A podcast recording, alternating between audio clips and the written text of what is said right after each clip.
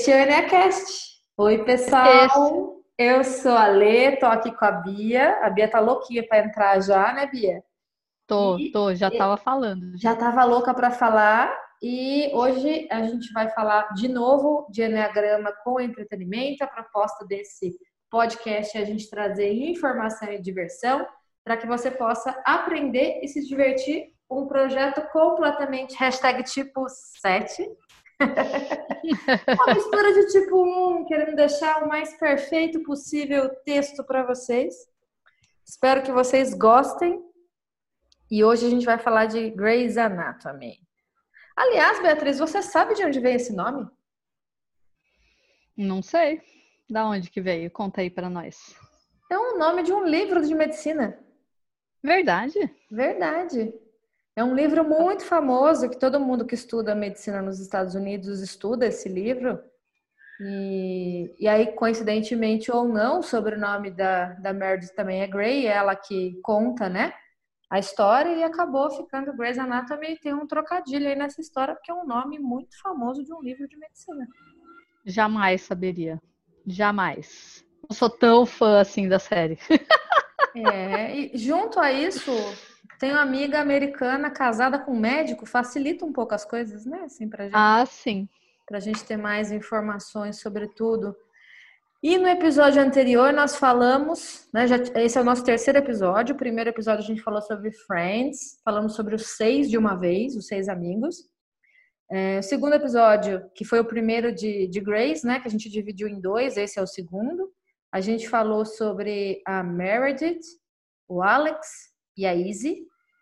Espero que você que esteja ouvindo a gente já tenha assistido. Se você não assistiu, corre lá para você ouvir, porque tá muito legal. E esse, a gente dá continuidade falando sobre Grace.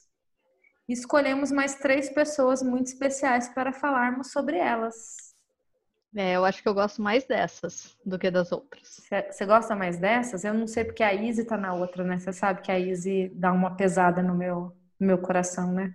É, na outra só o Alex para mim. Sério? Nem a Meredith? tipo, nem a protagonista principal? Não tô entendendo. Oi? Hein? Não, não. É, eu nunca fui muito chegada em personagem principal. Eu sempre gostei dos underdogs, sabe assim? É. Será que isso diz alguma coisa sobre a minha personalidade? Pode ser. Pode ser que sim. Olha que eu né, é. acho, acho que tem algo a ver, principalmente com ordem de instintos, mas isso é papo para outro dia, né? Interessante. Agora que eu me toquei, nunca gostei nem de Cavaleiros do Zodíaco. O personagem principal sempre eu falei assim: ah, esse cara é chato. Se acha. Se acha, gente. Como esse cara se acha? Bom, no caso específico de Grey's Anatomy, eu assim, eu nunca desgostei da Meredith, mas ela nunca foi assim a né, que fazia o meu coração bater mais forte. É, acho, olhando o todo que tem aqui, que se a gente trouxesse a Izzy para esse episódio, eu acho que aí ficava ele ficava perfeito para mim. Eu não posso deixar a Izzy para trás, né, gente? Então... Ah, eu não posso deixar um episódio perfeito para uma tipo 1. Tem que ter alguma falha. A então, falha é que é... não está aqui. Exatamente. A hora que eu vi a divisão que você fez ali, já me deu, né? Eu falei, mas não, vamos, vamos, se, vamos se desenvolver, vamos encarar esses desafios da vida. e acho importante, antes da gente começar, porque a gente está tá falando aí de 16 anos de história, né? Onde eu já, eu sinceramente, eu me acho um pouco formada em medicina talvez mais do que alguns médicos brasileiros aí que estudaram menos do que eu assistindo Grey's Anatomy, modéstia à parte, porque são 16 anos aprendendo como fazer os procedimentos, né? É, e é difícil a gente falar sobre Grey's Anatomy sem a gente dar spoiler, porque são muitos anos e a gente sabe que tem gente que é, começou junto com Grace, tipo eu. E, só que só que Grace atrai públicos novos a todo momento, né? Então a gente vai achar pessoas que estão na primeira e na segunda temporada e pessoas que terminaram a 16 sexta temporada. É, então se preparem porque vai ter spoiler aí de umas 11, 12 temporadas, né? para falar você... desses personagens. É, porque não tem como a gente defender aí as nossas teses, as, as nossas hipóteses, sem a gente trazer os, os acontecimentos que, que nos levaram a chegar a essas conclusões.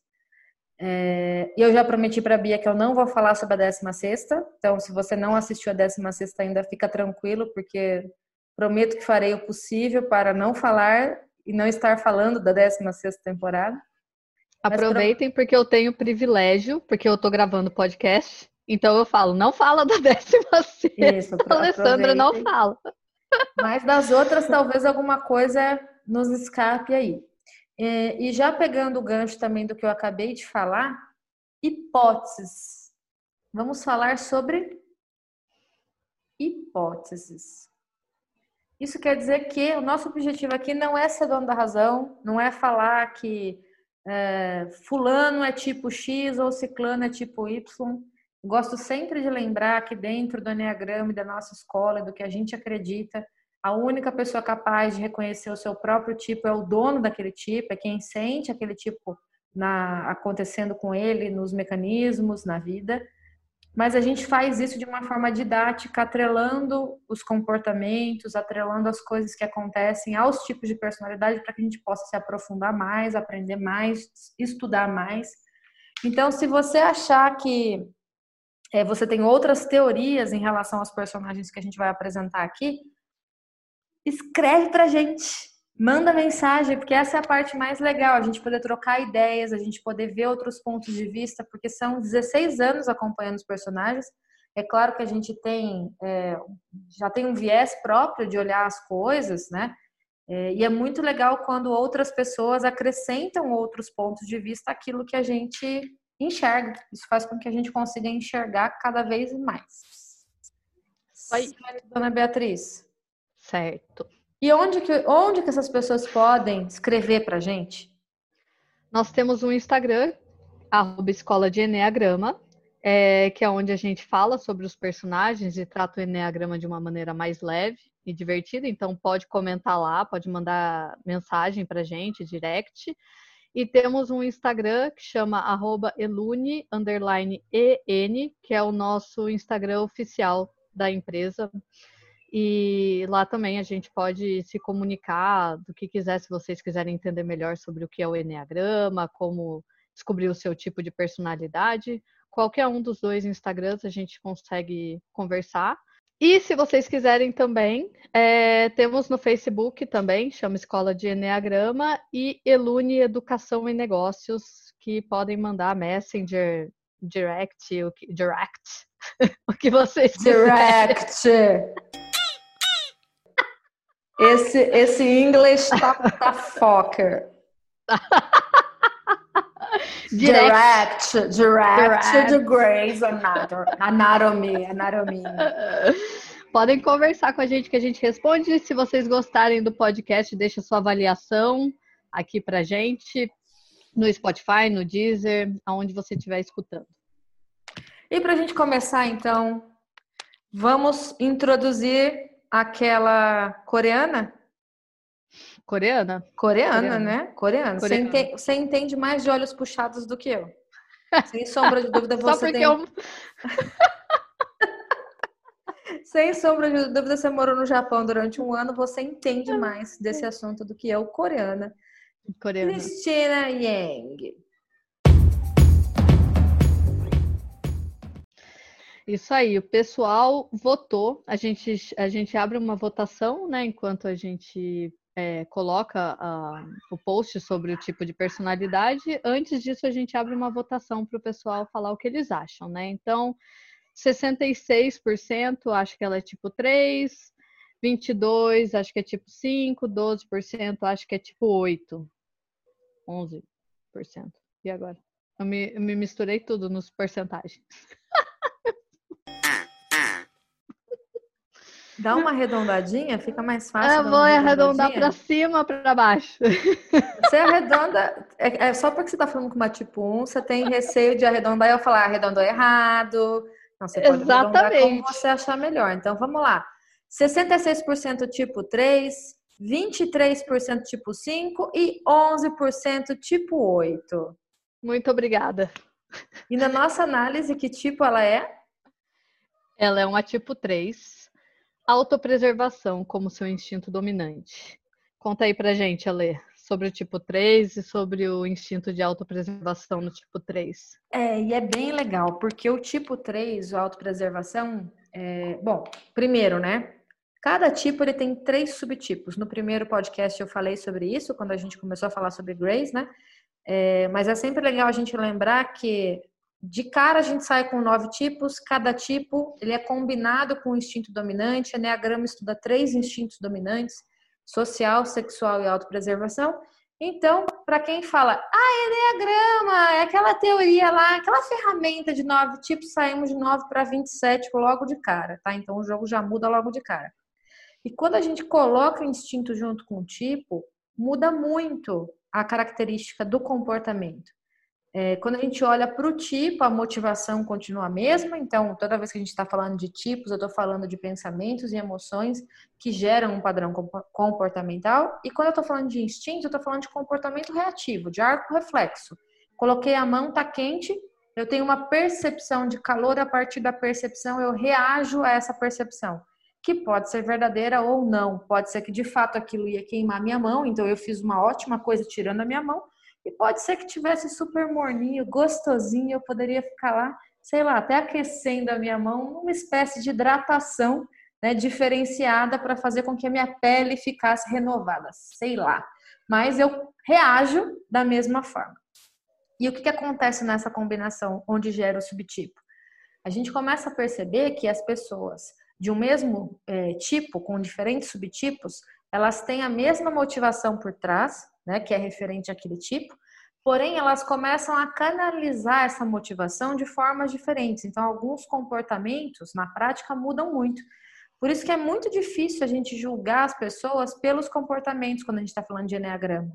Né? Não, é, é, não é só porque a pessoa fala grosso ou porque ela é mais direta e assertiva que ela é tipo 8. Várias, vários tipos podem ter esse tipo de comportamento, depende da motivação.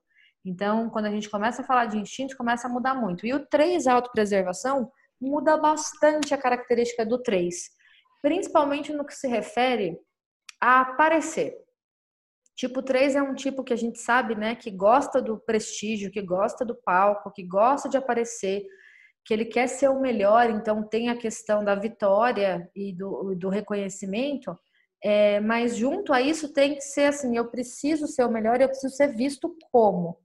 Então, é muito comum a gente achar o tipo 3 que, é, que gosta muito mesmo de ficar na frente do holofote, que vai para o meio artístico, que vai para o meio de esportes, enfim, mas que está sempre ali em evidência. Quando a gente vai para o tipo 3, autopreservação, ele é o mais low profile de todos os tipos 3. Então, é aquele que fica muito mais no bastidor, é aquele que é como se ele tivesse, a gente costuma dizer, a vaidade por não ter vaidade. É como se fosse assim, eu tenho a minha vaidade, que, que na verdade é a fixação do tipo 3, para o autopreservação funciona como não preciso dessa gente, eu sou bom o suficiente. E a minha maior vaidade é não ter a vaidade de precisar dos outros. E aí a gente vê assim o tipo 3 autopreservação indo um pouco na contramão do que a gente vê os outros três. Então, por exemplo, os três no geral se preocupam bastante com aparência né, com a aparência física, com a roupa que utiliza, para que aquela imagem de sucesso seja completa, seja o sucesso que o tipo 3 está buscando. O autopreservação, normalmente, ele já vai na contramão da imagem. Então, se o 3 tem uma coisa um pouco mais de ostentação, né, de roupa, o 3 autopreservação é tipo, eu uso a roupa, sei lá, que eu compro no mercado e eu não tenho vaidade justamente por isso. Só que a vaidade dele é, é, já começa a ser justamente o fato dele se diferenciar dos outros por ele não precisar da ostentação. Então, é o que a gente chama de contratipo, no caso do, do tipo 3, que é dos três subtipos o que menos se parece com o 3 nos comportamentos práticos, né? Porque tem o, o desejo pelo sucesso está claro, o, o, desejo por ganhar, por vencer a competição está clara, mas quando você olha o autopreservação, dá uma impressão que, que tipo assim, tipo, se você não me reconhece, azar é seu. Não tenho problema com isso. Eu quero eu ganhar e eu saber que eu ganhei e isso para mim é suficiente. Eu recebendo a medalha no final, se não precisar, se eu, se eu não for para a TV aparecer, né, não tem problema. Mas no fundo a gente sabe que o desejo de aparecer é o mesmo, né, é, que existe em todos os outros. Se, se você coloca ele ali em evidência, é, ele se sente tão preenchido quanto os demais tipos 3. E por que que avaliamos Christine Yang como um 3 autopreservação? Ah, mas não tem nem sombra de dúvida que ela faz de tudo para ser a melhor dentro do hospital. Para ser, não. Para ela, ela é a melhor. Entre os, os internos, ela sabe que ela é a melhor, né?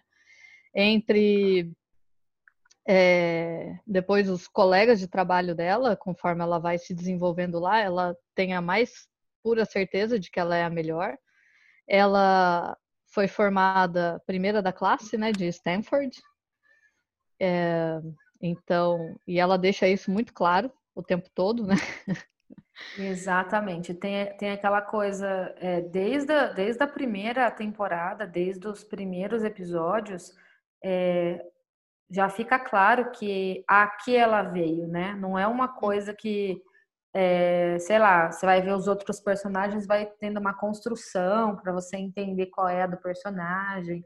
A Izzy vai tendo uma construção, a própria Meredith vai tendo uma construção, porque ela começa sendo tipo a, a interna que sai com, com o médico, e até você perceber qual é a dela. Não, a Cristina não. Logo de início, de cara, já, já você já sabe, todo mundo sabe que tem uma pessoa lá que é super foda, né? E aí ela aparece como essa pessoa e que eles sabem que vai ser a pessoa que eles vão ter que disputar é, todo o, território. E ela é extremamente competitiva. Né? Você tem uma característica que é, pode, que a gente pode associar facilmente a ela, é que ela é uma pessoa muito competitiva e ela traz essa competição é, ao ao, ao seriado. Né? Os demais passam a ser mais competitivos é, em função da Cristina. É como se eles tivessem alguém ali que eles tivessem que, que chegar, né? Que superar. bater, que superar, que tirar o posto. Então, hum. e o fato dela dela não ter, porque os outros ainda têm uma uma falsa modéstia na competição, vamos dizer assim, né? Tem uma coisa que assim, ah, eu vou, mas não é a qualquer custo, ah, eu não passaria por alguns valores morais, né? Tipo, ah, é o meu amigo. E ela, ela quer vencer, né? Fica muito claro que ela quer vencer, fica muito claro que ela vai entrar em disputa, se ela tiver que roubar a cirurgia do coleguinha, ela vai roubar a cirurgia do coleguinha. É, se ela tiver que se adaptar e sorrir mais, né? tem, até, tem até alguns episódios que para ela conquistar um médico novo que entrou ali, que ela quer começar a operar e tudo, ela muda e ela faz um tremendo esforço para ser mais simpática. Ela começa a gostar de crianças quando a Arizona chega lá e entra na pediatria e ela acha que ela pode é, ir para essa área. Então ela começa, não, claro, adoro crianças, vamos lá, vamos fazer a coisa acontecer. Então você vê que ela tem, ela vai flexibilizando o comportamento dela é, embora você veja que o core ali não muda, né? Mas ela vai tentando flexibilizar, ela vai tentando se adaptar para conseguir o que ela quer. É, inclusive, é, quando a Ted chega no hospital e ela tá, a Cristina tá namorando com o Owen, ela quer tanto aprender com a Ted que ela fala assim: não, não, toma o Owen para você, leva, né? E na hora que ela fala, ela percebe a besteira que ela falou, mas é assim, veio, né?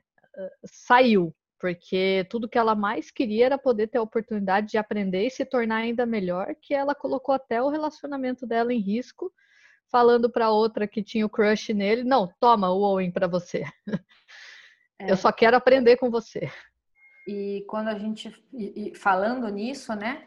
É, ela tem duas cenas que são fortíssimas, onde a gente percebe que ela, ela coloca a carreira à frente de qualquer outra coisa, né? Porque no seriado aí, nas primeiras temporadas, eu acho que é na segunda e depois na quinta ou sexta, se eu não estou enganada, é, ela é engravida e ela faz. Na primeira, ela não chega a fazer um aborto, porque ela perde antes dela fazer o aborto, mas ela estava decidida a fazer, né? Uhum. E depois é, do Burke, depois do Owen. E assim, fica muito claro que ela opta pelo aborto porque a gravidez atrapalharia a carreira dela. Então é uma escolha consciente porque assim, onde ela chegou e tudo que ela se esforçou, é, ela não gostaria que os planos de carreira fossem atrapalhados por uma por uma gravidez. Né? Então você vê que ela faz escolhas e que são escolhas muito difíceis porque depois você vê ela entrando em prantos é, na hora que ela perde, principalmente a primeira cena onde ela perde o bebê do, do Burke, né? Você vê o uhum. estado uhum. que ela fica, que quando você olhava de fora parecia que estava ok, né? E aí na hora que a coisa se concretiza e que de fato ela perde o bebê, aí você vê toda a emoção aflorando. Que essa é uma outra característica muito forte do tipo 3 em geral e do 3 autopreservação, isso é mais forte ainda, é repressão dos sentimentos. Então parece que ela tem pouca empatia pelas pessoas e pouca pouco sentimento. Ela não se deixa sentir com as coisas que acontecem como se não pudesse doer nela e então tipo é, é como se fosse menos nos outros também. Talvez isso diminua a, a chance de doer nela. Ela é sempre muito direta, ela é sempre muito franca. Quando ela vai fazer algum diagnóstico, até lembra um pouco e acho que talvez por isso que algumas pessoas colocaram ali como tipo 8, é, lembra um pouco o Dr. House. Porque ela é muito franca, né, na hora que ela vai fazer o diagnóstico, na hora que ela vai falar para o paciente o que está acontecendo, e ela tem muita, muita dificuldade em acolher qualquer emoção que aquele paciente traga para ela. É, mesmo que seja uma emoção boa, né? Mesmo que seja uma emoção de gratidão. Então, tem algumas cenas que o paciente está tá curado e que ele vai abraçar a Cristina em agradecimento, ela não consegue levantar as mãos, porque é uma coisa que, assim, como se tivesse chegando a uma emoção que não é comum para ela, né? E ela fica muito sem graça em qualquer gesto de alegria ou de tristeza. E parece que é uhum. é sempre muito simples de sair das das situações para ela, né? Então, quando ela está falando com, com os pacientes, a, quando ela dá uma sugestão, uma sugestão não, né? Quando ela apresenta as alternativas do caso, é, é, tudo muito impessoal, né? É tudo muito. Você tem isso e você pode morrer em três meses. Essa aqui te dá seis meses de vida, como se ela não estivesse falando que a pessoa vai morrer, né? Então ela consegue ter esse esse distanciamento, né? É, tanto é que isso é tão, isso é tão forte que, bom, acho que isso aqui não é spoiler, né? Porque a gente tá falando aí de, sei lá, quinta, sexta temporada, acho que tá ok, né?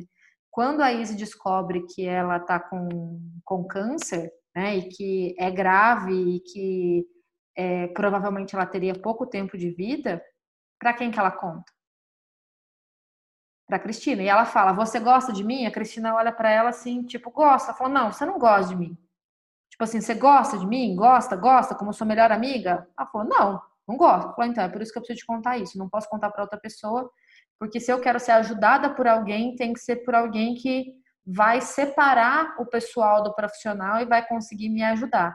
E aí ela conta para a Cristina, e de fato a Cristina, por um, um tempo, aí até que, que chega no limite dela, ela consegue separar as coisas e fazer planos de que tratamento fazer tal para uma pessoa que era extremamente próxima a ela, né?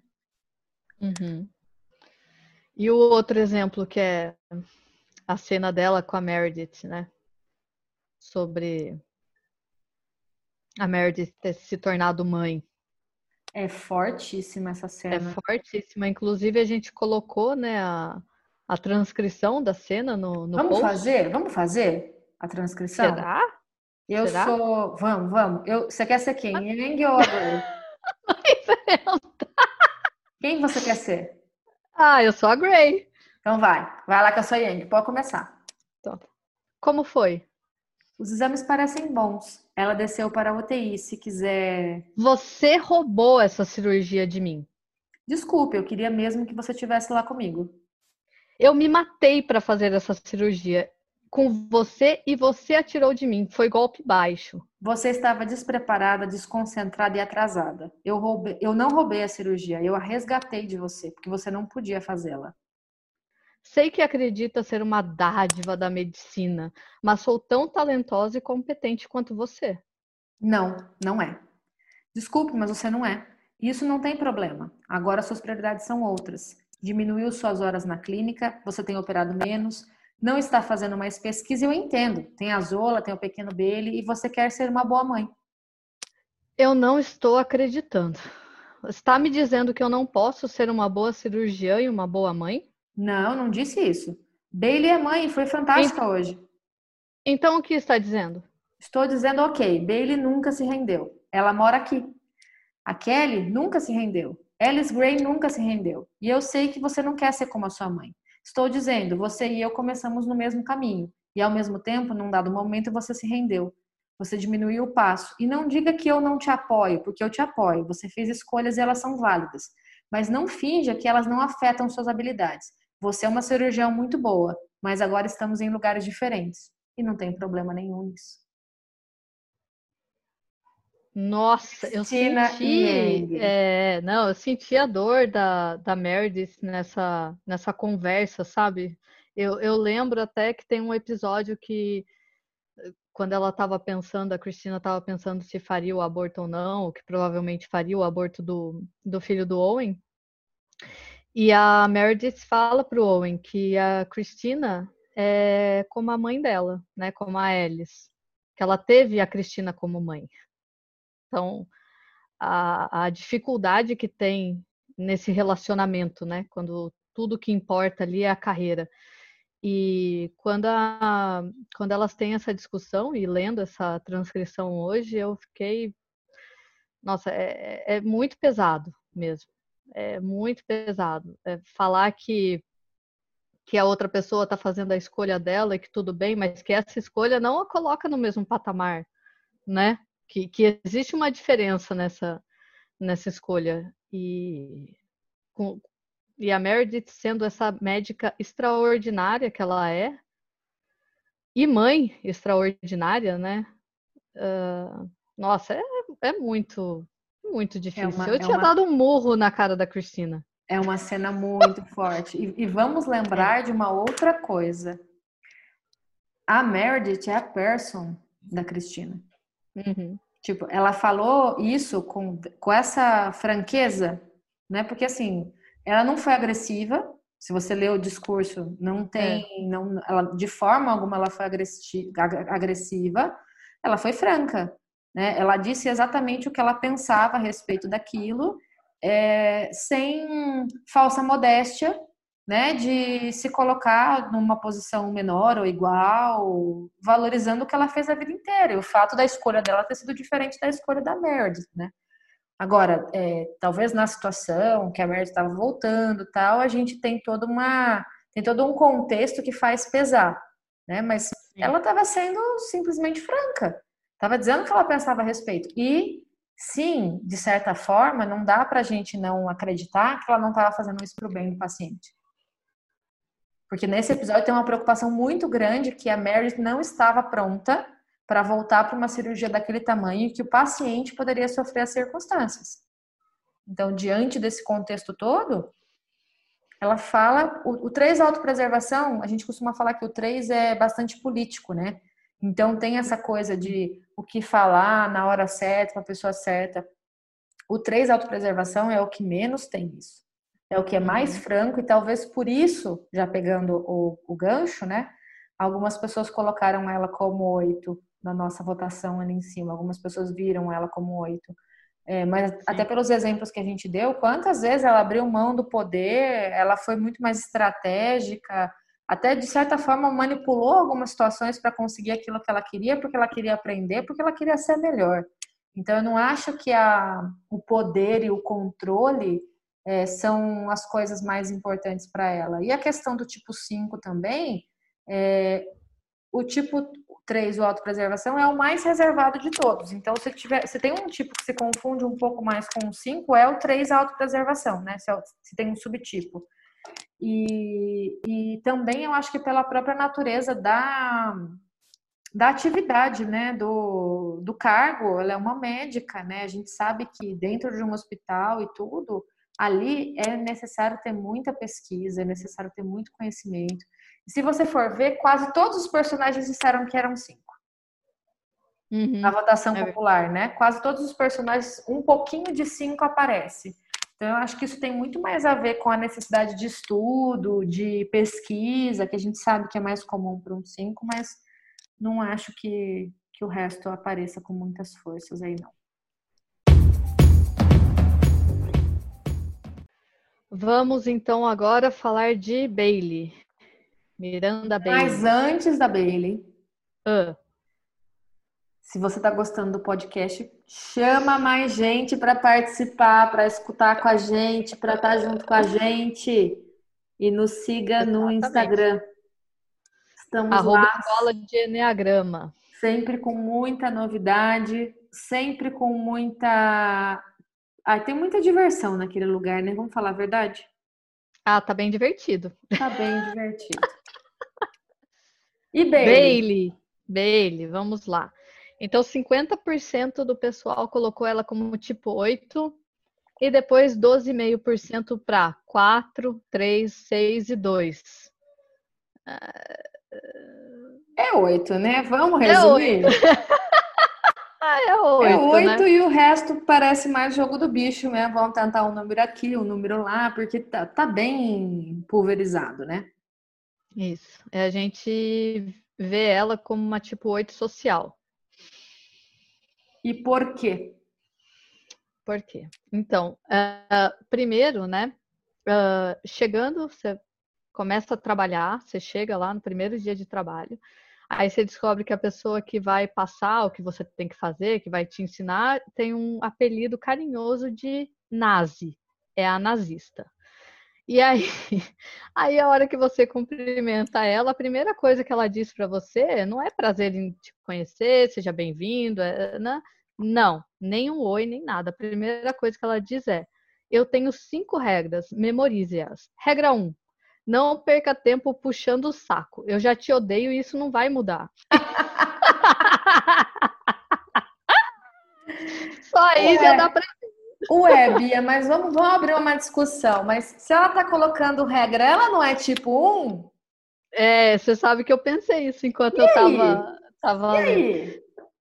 Não, mas eu acho que não é questão de dar regra pelo certo e pelo errado, que tem que seguir as regras. Tipo, é uma regra dela, sabe? Ela tá sendo franca e direto com você, não vem me encher o saco.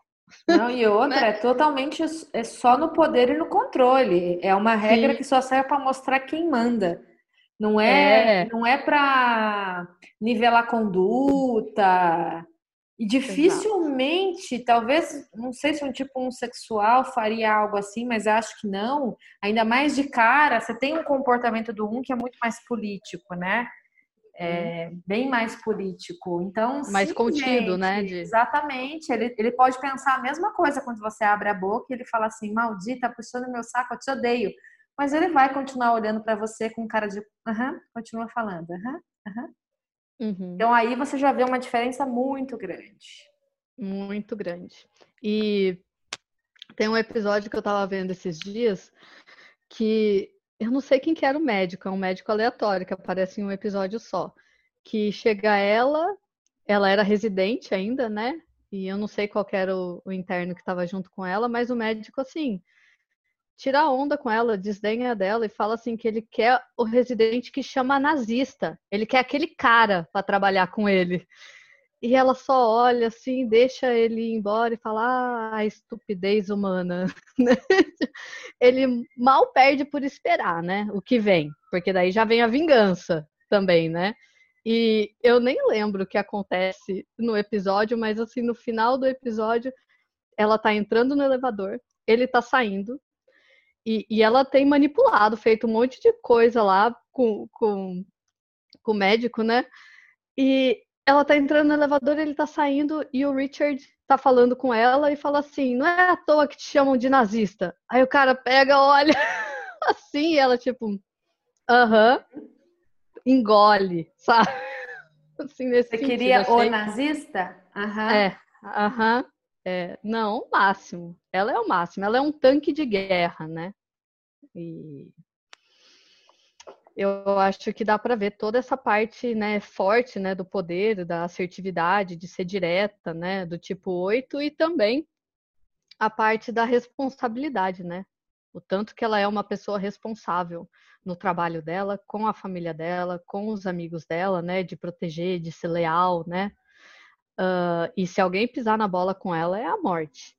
Quando, quando a Meredith estraga a pesquisa lá uh, do Alzheimer, de, de, Alzheimer do Derek, e quem assume a culpa é o Weber, ela, ela não pode ver a Meredith nem pintada de ouro na frente dela, porque assim, traiu a confiança dela. Foi, foi uma apunhalada nas costas.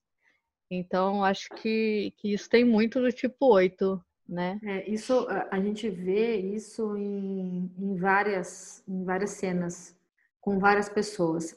Com a Meredith acontece várias vezes. Tipo, uhum. Tipo dela dela achar que a Meredith tá pisando na bola, tá fazendo uma coisa que que não vou nem dizer que não era para estar tá fazendo, é que está traindo a confiança. É, e aí a gente vê também uma coisa do oito social muito forte. O oito social é o do grupo, né? Então, o oito social é aquele que, na verdade, ele transforma o grupo num bando. Então, é como se fosse assim, ó, te deixei entrar, te fiz forte. Como é que eu te fiz forte? Bati em você até você criar corpo, porque lembra que a crença do oito é se eu não for forte, o mundo vai passar por cima de mim, então eu tenho que me manter forte. O que, que o oito social faz? E essa característica é presente mais no social do que nos outros, né?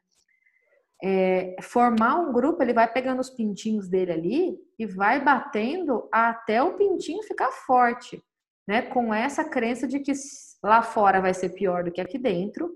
Então, eu vou bater em vocês para que vocês criem consistência, que vocês criem corpo e o mundo não acabe com vocês. Isso a gente vê ela fazer com todo mundo ali dentro do primeiro círculo dela, né? Ela não uhum. faz isso com todo mundo, ela faz isso com aquele grupo escolhido dela. Então, Sim. ela que bate, ela que cobra, e vai você de fora botar o bedelho ali, que ela fica enlouquecida. Ela que é responsável, ela que tem que fazer e tudo. Então, outra cena que fica clara, e aí, só que assim, depois que você entrou, né?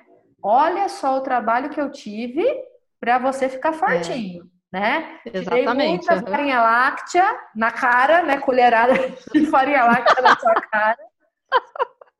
E aí você acha que você pode ir embora, sim? Você acha que você pode, tipo assim, ir para outro estudo? Ir para outro hospital? Isso vira uma questão de honra, né? E ela fica extremamente ferida quando essas coisas acontecem. E a gente vê isso com várias passagens ali. É, uma que é muito marcante e que, infelizmente, não chega a se concretizar, se concretiza de uma forma pior do que o esperado. Ai, sem spoiler da não, décima spoiler. temporada. Não, não, não. George. Ah, tá. Quando contam para ela que ele vai entrar no exército, ela fica enlouquecida. Ela começa a chamar as pessoas, o que, que as pessoas vão fazer, né? Como que vamos fazer para que ele não faça isso porque é uma traição gigantesca, aquilo não é lugar para ele, tudo. Então tem a coisa da proteção, de eu não quero que aconteça nada com ele, com o que ele tá fazendo aqui, gente? Depois de tudo isso, o cara ia embora. Então, é meio Capitão Nascimento, né? O Capitão Nascimento acho que é um bom exemplo de oito social. Que assim, uhum. no final pede para sair. Você quer sair? Mas pede para sair. Tapa na cara e pede para sair né? Porque não é assim, você não vira as costas aqui, aqui de tudo isso que aconteceu aqui, de tanto que a gente lutou para que você tornasse essa pessoa, essa pessoa que você é e vai embora, né? Exato. E também a, a lealdade dela, né? Quando, quando ela vai se casar, por exemplo, que a mulher do Richard dá entrada na emergência, e ela estava já com o vestido de noiva, tudo pronto para ir para o casamento. E ela tira o vestido em um segundo, coloca o jaleco, porque é a mulher do Richard, né? E como assim eu vou sair para casar? né? É, é, a lealdade para com o amigo dela, né? Para uma pessoa que é um mentor, né? Que é quase como se fosse um pai para ela, né? E eu acho que tem essa questão de toda essa amizade e lealdade dela, né? E da responsabilidade. E eu acho que que uma das cenas assim que mais me impactou, sem sombra de dúvidas, é da sexta temporada, né? Que eu acho essa atriz ela é fantástica, né? É. Essa atriz, a Chandra Wilson, né? É. Ela é fantástica porque essa cena é uma cena assim de arrepiar, de você sentir o que ela tá sentindo, porque é, o cara entra no hospital com uma arma para matar todo mundo, tá esse desvairado. Final, é, esse, esse final de temporada final... é. E, e, ele quer matar os médicos, né? Os cirurgiões, por causa do que aconteceu com a mulher dele. Enfim. É, ele entra no quarto de uma paciente e a Bailey tá lá com a paciente, ela se esconde embaixo da cama, e o Percy, que é o, é o interno, né? O residente, ele se esconde no banheiro. O cara acha o Percy, pergunta se o Percy é médico, o Percy fala que é e leva um tiro, né, na barriga. E aí ele acha a Bailey embaixo da cama. E ele puxa ela, arrasta ela e pergunta se ela é médica. Ela fala: "Não, não, não, eu sou só uma enfermeira". Eu acho que do medo, né, que ela tava de levar um tiro também. Mas ela ela ela sabe a responsabilidade dela, então, de salvar o Percy depois que o cara sai, né? Só que como estava o hospital todo em lockdown, é, primeiro que ela não consegue é, acesso né, aos, aos lugares, às coisas, está tudo travado.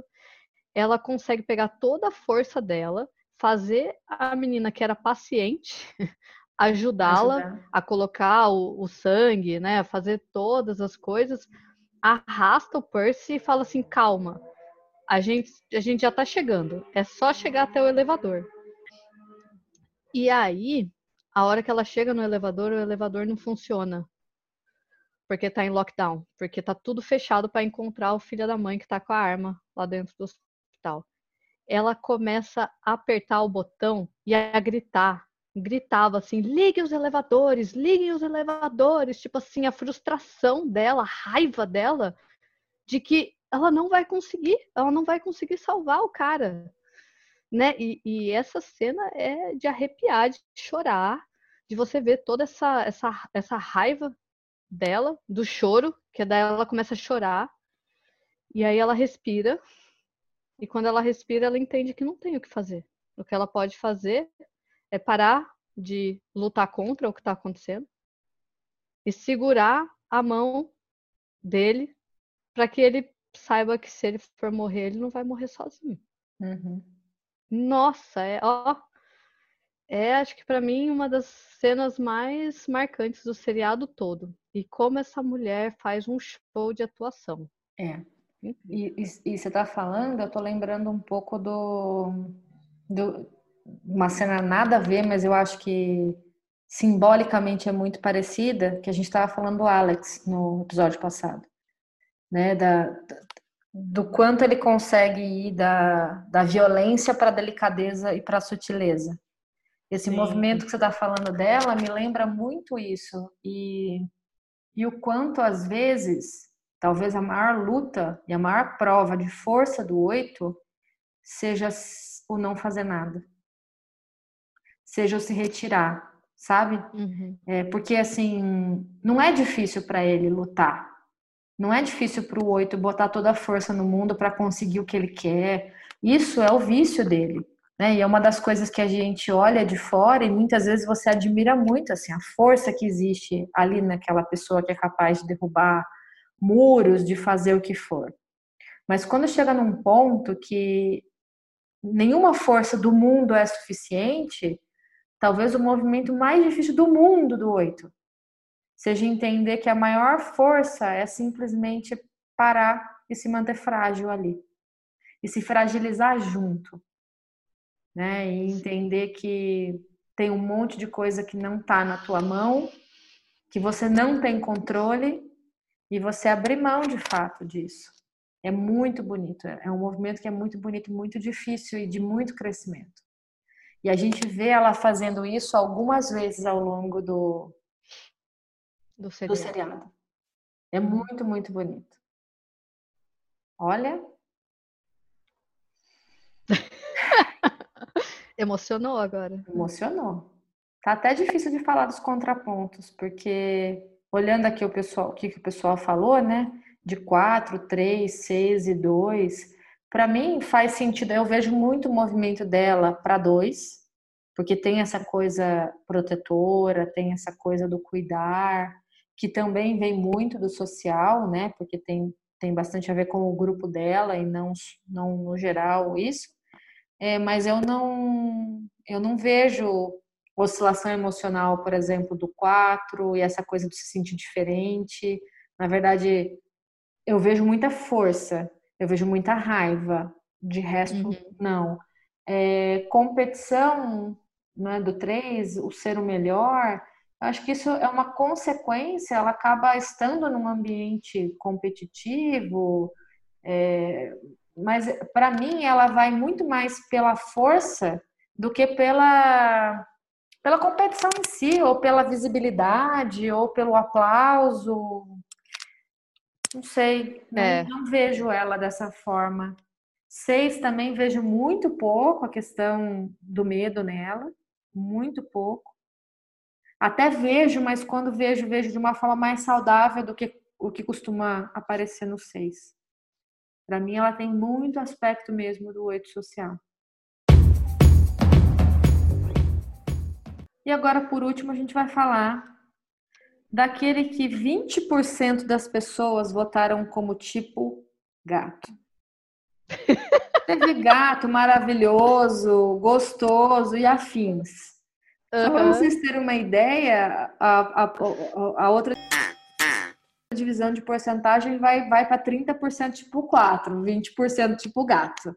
Então, isso já diz muito de quem a gente vai falar agora, que é aquela pessoa que acorda, olha para o céu e fala o quê, Bia?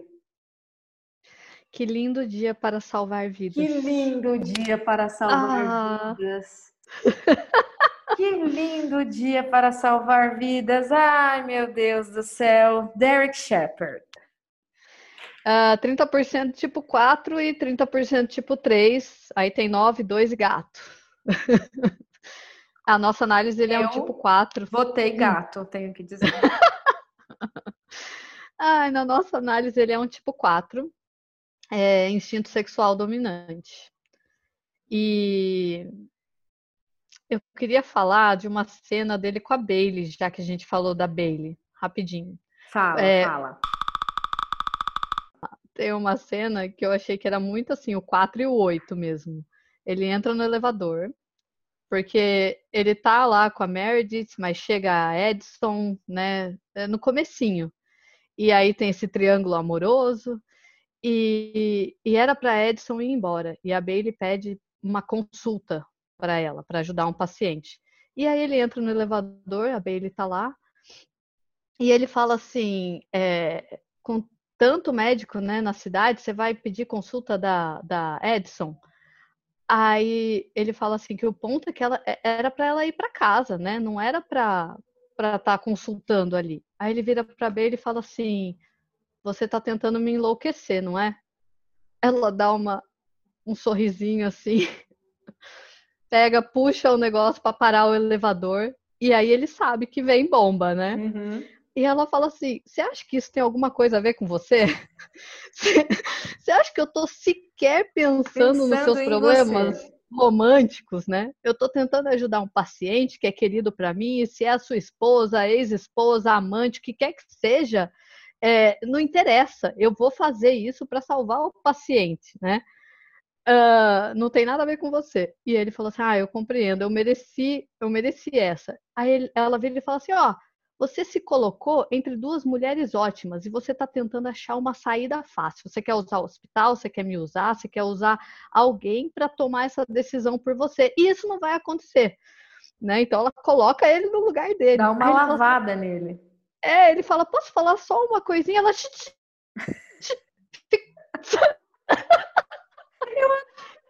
Isso. Isso, que ela é residente, né? Então ela é abaixo dele. Mas ela não tá nem aí. Foda quem ele é, quem ela é. Ela é te, tipo, tá, para. Não tem essa então, história de assim, hierarquia, não tem. E, e, assim, você vê que é na, na justiça, né? Na olha justiça. o que o cara tá falando. E, tipo, que ele acha que tem a ver com merda, ele? ele? Tá, olha, e olha quanta merda ele tá falando, gente. O que ele tá fazendo aqui? E esse dela é o máximo. Eu adoro. Para, né? Chega. Aliás, para mim isso vem muito do centro motor. Já que a gente estava fazendo uma aula semana passada falando sobre o centro de inteligência, é, uhum. é, o tipo de coisa que assim é quase com o corpo, né? Porque você não tem, uhum. não existe uma palavra que consiga significar os, né? É tipo assim, uhum. assim, se eu pudesse, eu ia lá e tacava a mão na boca. É. Enfiava uma meia é. na boca do desinfeliz. Como não dá? Você vê a, a raiva tá no, não é um negócio normal. Falando de quatro, é, se você não viu o nosso podcast, o número dois, a primeira parte de Grey's Anatomy, lá também tem um tipo 4. E é muito legal, uhum. não vou falar quem é pra gente fazer suspense, né? E tem um tipo 8 também lá. E também então a gente tem um tipo um 8. tipo 8 lá e um aqui, um 4 lá, um 4 aqui. Com instintos diferentes. O 8 uhum. lá tem um instinto diferente da Bailey, que a gente está colocando aqui como 8 social. E o 4 lá tem um instinto diferente do Derek, que a gente está colocando como 4 sexual. Então, olha uhum. que legal. Se você não viu ainda, volta, escuta e aí, enxerga as personagens na vida real, né? Olha, a, olha a loucura que eu falei agora. as personagens na vida real. Pra você ver, assim, eu realmente acredito que eu tenho diploma de medicina. É, eu só vou terminar assim. Começa a olhar os personagens e, assim, entender, bom, se são dois tipos quatro, né? O que, que, que é diferente na prática? Isso ajuda muito, muito, muito, muito a gente conseguir compreender melhor o Enneagrama. Então, se você já viu, veja de novo, escuta de novo a nossa análise. Se você não escutou, aproveita e volta lá e faz isso. Porque agora a gente vai falar de um tipo 4 sexual dominante que começa todas as os dias lavando a sua mãozinha linda, né? Ali é, na, como é que chama? Paramentação. Eu sei todos os nomes porque sou quase, né? Já falei, 16 anos. Quando ele está se paramentando ali, ele olha e fala: É um lindo dia para salvar vidas. Gente, se tem alguém que é romântico, é Derek Shepard. É uma coisa que assim exala romantismo nas frases dele, no olhar dele. Ele é extremamente sedutor, extremamente uhum. sedutor. E tem aquela coisa, né, que o Derek, ele, ele é muito mais do que um cirurgião. Tem uma coisa muito bela, ele vê poesia naquilo que ele faz. E não só ele vê poesia, né, como a gente vê vários episódios tipo, que ele tem epifanias em relação a como salvar a vida do paciente. E não é uma coisa assim, parece que ele se enclausura e aí lá de dentro vem o insight, e a gente sabe que o tipo 4 é cheio dessas coisas, né? Não é um fiquei elocubrando aqui na minha cabeça e montando um monte de teoria. Não, um dia eu acordei, eu falei, é um ótimo dia para se salvar vidas, é lindo, tá lindo. E o cara tem um insight de como fazer isso.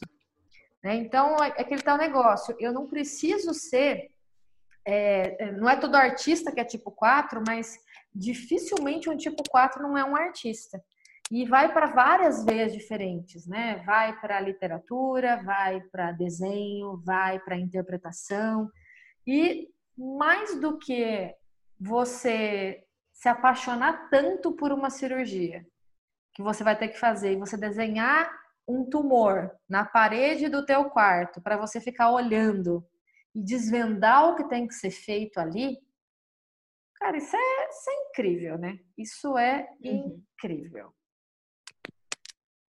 É um artista mesmo. É, ele é. é completamente diferente.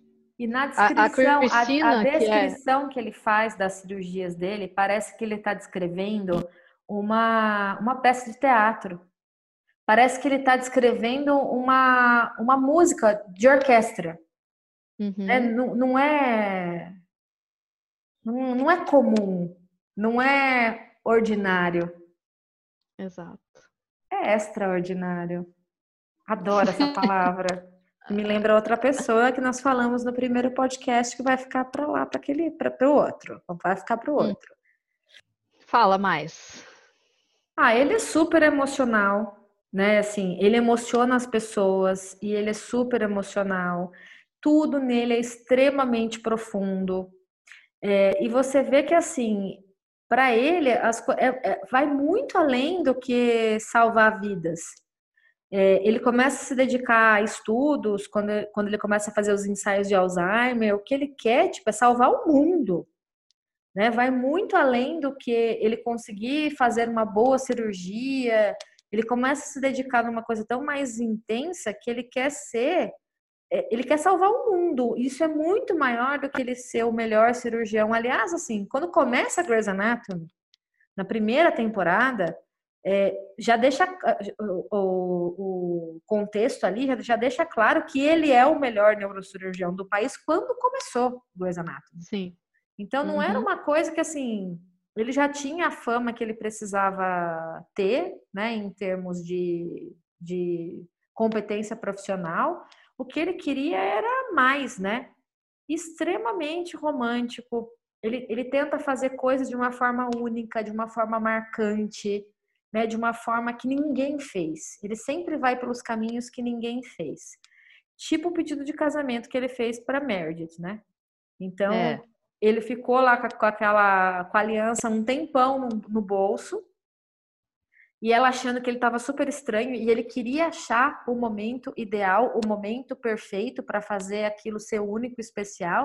E cada hora acontecia uma coisa e ela já achando que ele ia largar dela alguma coisa assim, porque ele estava super esquisito, tal, tal, tal. E aí, a hora que ele tenta fazer lá o lance no hotel, monta aquele negócio super lindo, especial, também não rola. No final das contas, o que, que ele faz? uma declaração de amor que é a coisa mais linda do mundo dentro do elevador, que foi onde eles se conheceram, cheio de raio-x, contando a história deles, dos trabalhos que eles fizeram juntos e levando isso até o momento atual e fazendo declaração de, de casamento. É a coisa mais linda do mundo. Quem já foi algum dia, algum dia pedido em casamento com raio-x de tumores e espinhas vertebrais? Quem? É, é, conta uma história, né? Não é só um pedido de casamento. Não. Tem todo um significado por detrás, uma profundidade, a história dos dois juntos, né? Para fazer o pedido. É, é único. E, e aí eles vão se casar, né? Vão se casar, vão se casar, e aí começa a Izzy começa a ficar doente nesse meio tempo e tal, e eles querem arrumar um tempo para se casar, começam a dar o casamento para Izzy organizar o casamento para para ela poder ter uma distração, né? E aí eles uhum. percebem que, na verdade, a Izzy organizou o próprio casamento.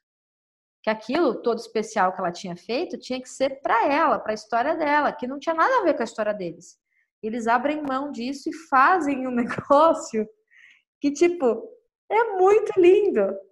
Porque o que a gente quer não é ficar junto? Não é só isso que a gente quer? Não é ficar junto para sempre? Então tá, pega esse post-it aqui e escreve o que, que você. Quais são os seus votos? O que, que você quer que aconteça no casamento?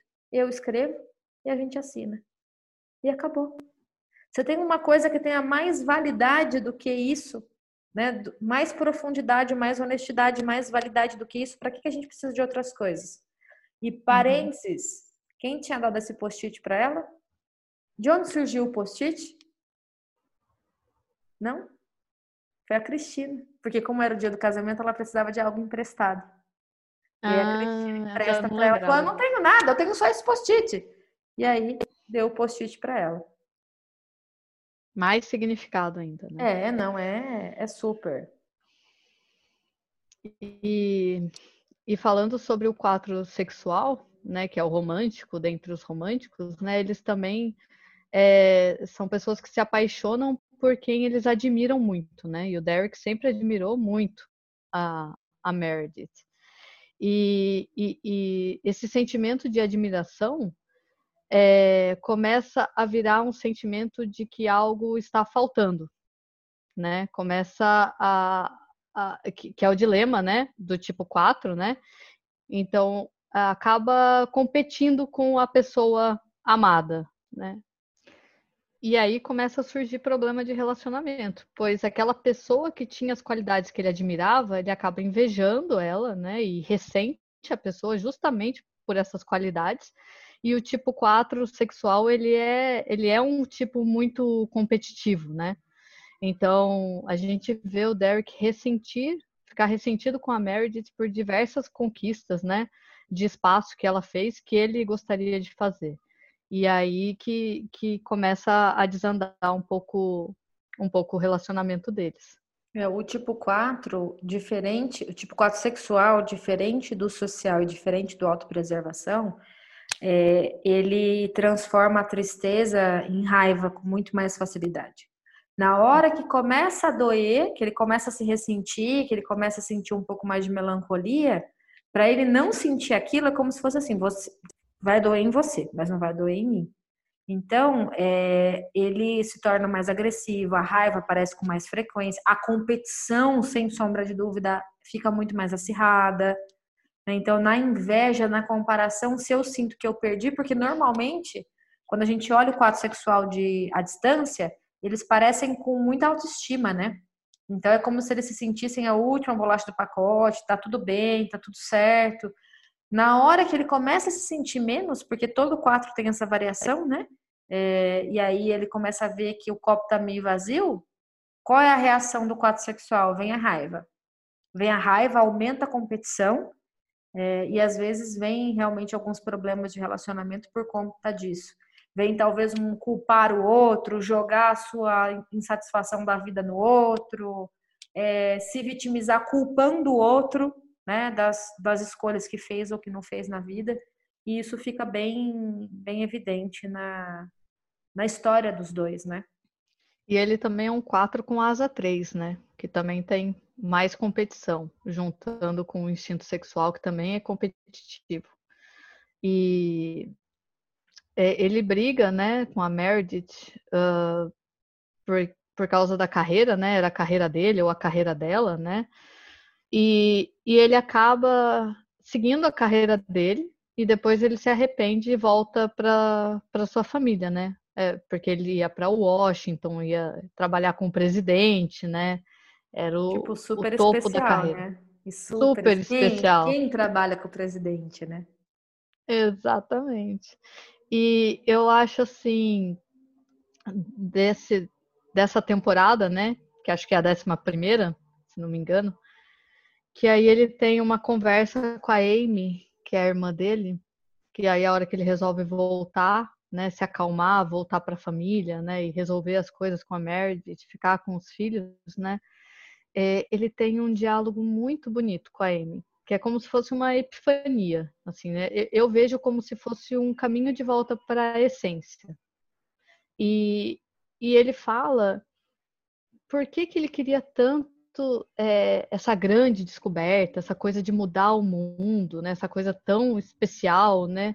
Sendo que ele simplesmente ele poderia mudar o mundo fazendo aquilo que ele fazia de melhor, que que não precisa ser uma coisa extraordinária. Só o fato de salvar uma vida, isso já é extraordinário, uhum. né? E, e, ele se pergunta quando que isso deixou de ser suficiente, né? Uhum. Quando, é, quando que salvar a vida de alguém Foi deixou de ser suficiente? é, foi pouco. Uhum. E é, é, é uma reflexão, e, e eu, isso que eu acho legal em seriado, porque você vê o caminhar do, do personagem, né? E, e, os altos e baixos, e de repente essa, essa volta para a essência, né? Essa seriedade, né? De que ele estava completo. Ali ele achou a completude dele, né? Na, que sempre a é uma família, questão... com e que isso é uma questão fundamental para o quatro, a busca pela completude, né? Uhum. Uhum. E sempre sentir que algo está faltando. E sem dar nenhum spoiler, depois disso as coisas nunca mais foram as mesmas. Depois dessa epifania.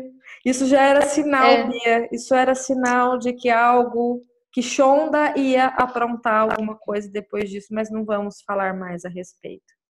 É, ele só sentiu que ele não precisava de mais nada, né? Ele estava é. completo. E mas ali a gente, mas a gente, mas a gente ainda não estava. a gente precisava de mais, sabe? Devia ter perguntado para o público se o público estava completo, se não estava. Eu não estou recuperada ainda, mas vamos lá, né? E do que o pessoal falou, né, das características é, que o, o pessoal colocou aqui na nossa enquete, o 3 apareceu. Tipo, tipo gato, a gente concorda, né? Tipo gato, eu acho que, na verdade, poderia, poderia ser tipo 4 sexual gato. Então, já corta essa. Né? Tipo 9, tipo 2 que aparecem aqui, eu não vejo muitas características. Do 3, sim. Vejo bastante coisa do 3. Mas, como a gente disse, acho que o, durante a, a apresentação toda, é, o fundamental nunca era competir não era a vitória, não era. Isso fazia parte, mas tinha que uhum. ser de um jeito diferente, tinha que ser de um jeito profundo, tinha que ser de um jeito com significado, né? Que é muito diferente do que a gente acabou de descrever da Cristina, independente do subtipo. Né? Então, acho que. É... Acho que é isso. Acho que é isso. Encerramos? Encerramos. E qual será o próximo?